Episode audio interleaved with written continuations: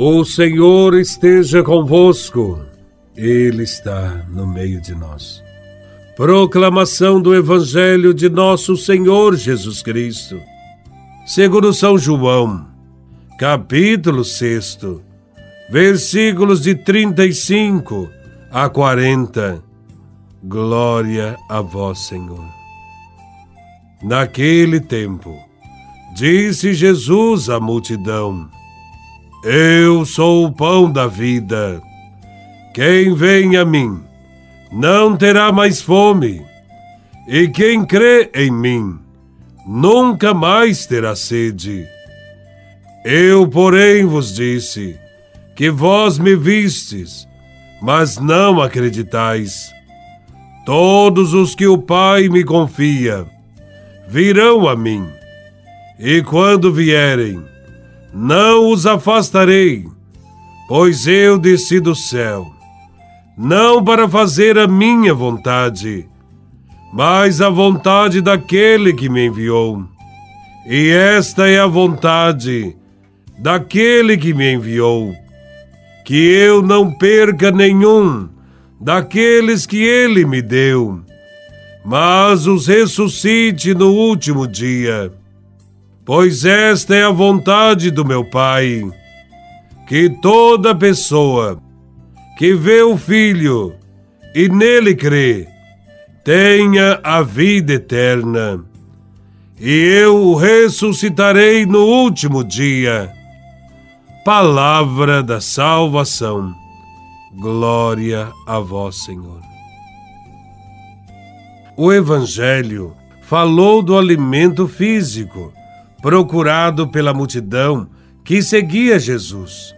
Quando houve a multiplicação dos pães, às margens do lago de Tiberíades. De fato, o pão é um alimento necessário, buscado por todos nós. A fome, a necessidade, a dificuldade, a pobreza, tudo isso faz o povo buscar o único que até então havia se compadecido de sua fome, Jesus de Nazaré.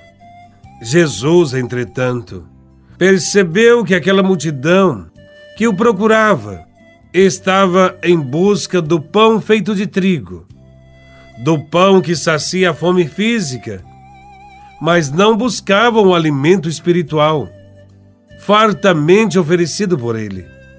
No Evangelho, Jesus propõe que a multidão busque o alimento imperecível, aquele que permanece para a vida eterna. Jesus de Nazaré declara-se para a multidão ali reunida, dizendo: Eu sou o pão da vida. Aquele que vem a mim não terá fome, e aquele que crê em mim jamais terá sede. Em seguida, Jesus se revela para todos os homens, mulheres, crianças e anciãos que recebeu do Pai a missão de salvar todo aquele que vier a Ele, afirmando ter descido do céu, não para fazer a sua vontade, mas para fazer a vontade do Pai. Jesus faz questão de deixar bem claro para aquela multidão que o pão físico, aquele que alimenta o corpo, é necessário sim. Porém, sua missão não é multiplicar pães e peixes, saciando a fome do povo. Sua missão consiste em receber e salvar todos aqueles que vêm até Ele.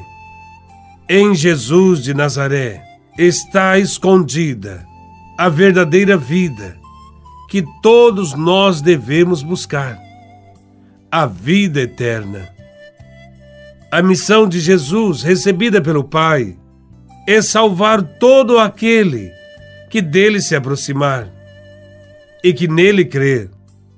Jesus sabe que a missão recebida é conduzir todos os homens e mulheres do mundo para o único e verdadeiro Senhor, que é Deus. Muitas pessoas hoje estão mais voltadas para a satisfação das necessidades meramente terrenas, vivendo uma constante preocupação com o que comer, com o que beber, com o que vestir, esquecendo-se do próprio futuro, da vida eterna. Se verdadeiramente cremos que Jesus é o pão da nossa vida, devemos buscar, de forma cada vez mais intensa, este pão que assegurará a nossa vida no futuro. Para nós cristãos, comer do pão do céu, isto é, da Eucaristia, significa assimilar o seu amor e seu exemplo de serviço, de partilha e dom da vida. Acolhamos e comamos, pois deste pão do céu, para que venhamos a ressuscitar no último dia. Estamos no caminho certo quando estamos abertos aos ensinamentos de Jesus, quando sentimos o desejo de segui-lo, quando seguimos seu exemplo e procuramos fazer a vontade do Pai. E ao comungar, ao participar da Eucaristia, estamos nos fortalecendo ainda mais para nossa caminhada de fé estejamos sempre atentos para vivermos de tal modo que nossa vida seja uma amizade com Deus. Sejamos justos, solidários, principalmente com os mais pequenos deste mundo, e acreditemos no reino de Deus, que começa aqui e se consumará para a glória na eternidade. Louvado seja nosso Senhor Jesus Cristo, para sempre seja louvado.